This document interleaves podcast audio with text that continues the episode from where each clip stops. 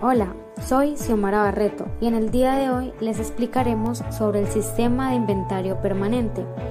El inventario comprende todos aquellos artículos, materiales, suministros, productos y recursos renovables y no renovables para ser utilizados en procesos de transformación, consumo, alquiler o venta dentro de las actividades propias del giro ordinario de los negocios del ente económico. Tenemos tres características. La primera es que deben ser poseídos para ser vendidos en el curso normal de la operación. Segundo, en proceso de producción con vistas a esa venta. Y tercero, en forma de materiales o suministros para ser consumidos en el proceso de producción o en la prestación de servicios. Los inventarios de una empresa deben ser controlados constantemente y para ello se utiliza el sistema de inventarios permanente. Debido a que éste permite un control constante de los inventarios al llevar el registro de cada unidad que ingresa y sale del inventario. También permite la determinación del costo al momento de hacer la venta porque en cada salida de un producto se registra su cantidad y su costo. Por otro lado, el sistema de inventario permanente nos permite conocer el saldo exacto de los inventarios y el valor del costo de venta. Este control del inventario permanente se lleva mediante tarjetas llamadas CARDEX.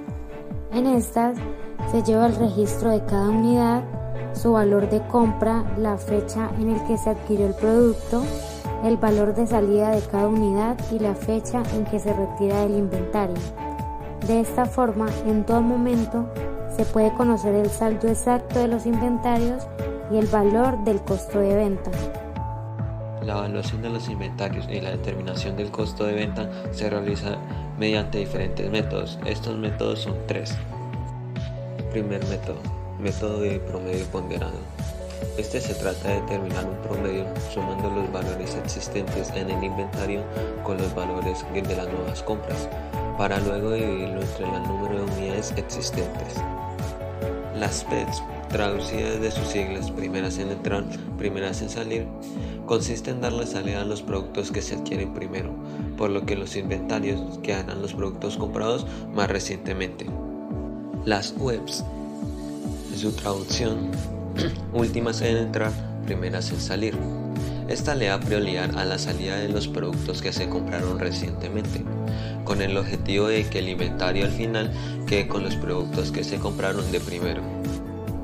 El uso del sistema de inventario permanente tiene unas ventajas y unas desventajas. Ventajas. Debido al uso de tecnología más avanzada, este sistema permite identificar errores fácilmente Así podemos identificar los robos o las pérdidas. Al contar con una visión continua de las existencias, evitamos pedidos de materiales innecesarios y la escasez de existencias. Por lo que en el Cardex tenemos todo registrado, entonces es más fácil saber si tenemos material o si nos falta o si ya debemos em, hacer los pedidos. Además, automatizar todos estos procesos te permitirá ahorrar tiempo. Ya hemos hablado de ventajas, ahora es el turno de las desventajas. El uso de computadores y software de contabilidad puede ser bastante costoso para las pequeñas empresas, ya que estas pueden ser vulnerables a errores de escaneo o movimientos de inventario sin seguimiento. En el caso de una contabilidad manual se requiere mucho tiempo. Ahora vamos a hablar de la clasificación de los inventarios. Esta se contabiliza por la cuenta 14. 1405. Materias primas. Aquí se registra el valor de los elementos adquiridos a nivel nacional o internacional para usar en el proceso de fabricación y que requieren procesamiento adicional. 1410. Productos en proceso. Registra el costo de los artículos semi-elaborados es decir, los que tienen un cierto grado de terminación requiriendo procesos adicionales para ser convertidos en productos terminados. 1415. Obras de construcción en curso. Registra los componentes del costo como la mano de obra, materiales y demás costos de construcción para el desarrollo de las obras. Esta cuenta es de uso exclusivo del ente económico dedicado a la construcción. 1417. Obras de urbanismo. Registra el valor del presupuesto de obra aprobado por la autoridad competente o el costo real de las obras de urbanismo en el caso de que no se haya elaborado el presupuesto. 1420. Contratos en ejecución. Registra los componentes del costo como materiales, mano de obra y demás costos de construcción o manufactura incurridos por el ente económico en trabajos que esté ejecutando en construcciones diferentes a bienes raíces para la venta. 1425. Cultivos en desarrollo. Registra los costos en los procesos de siembra, desarrollo y recolección de productos agropecuarios. Estos son absorbidos en su totalidad y su periodo productivo termina con la primera cosecha.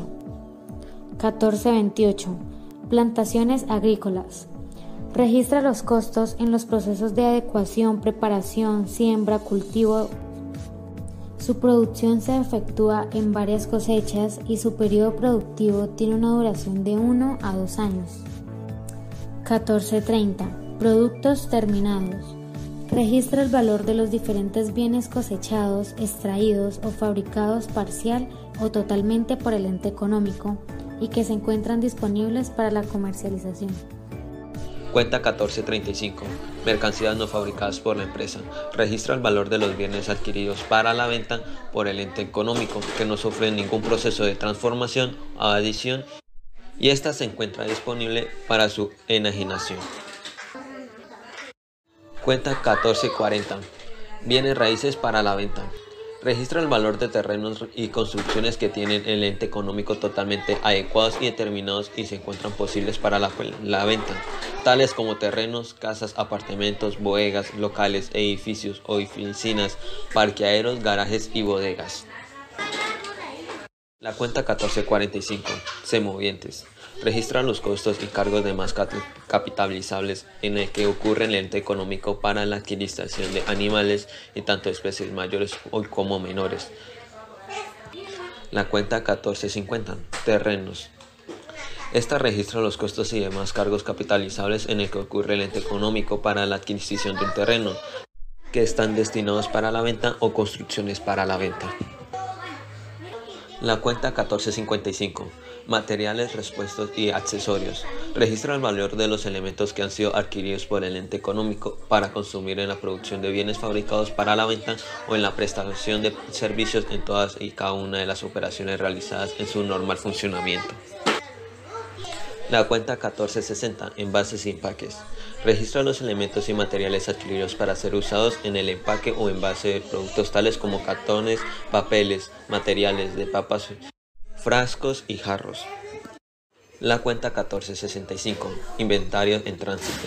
Registra en esta cuenta el valor de las erogaciones efectuadas por el ente económico tanto por las importaciones como para las compras realizadas en el país, desde el momento en que inicia el trámite hasta el que se ingresan a la huelga como adquisiciones de periodo.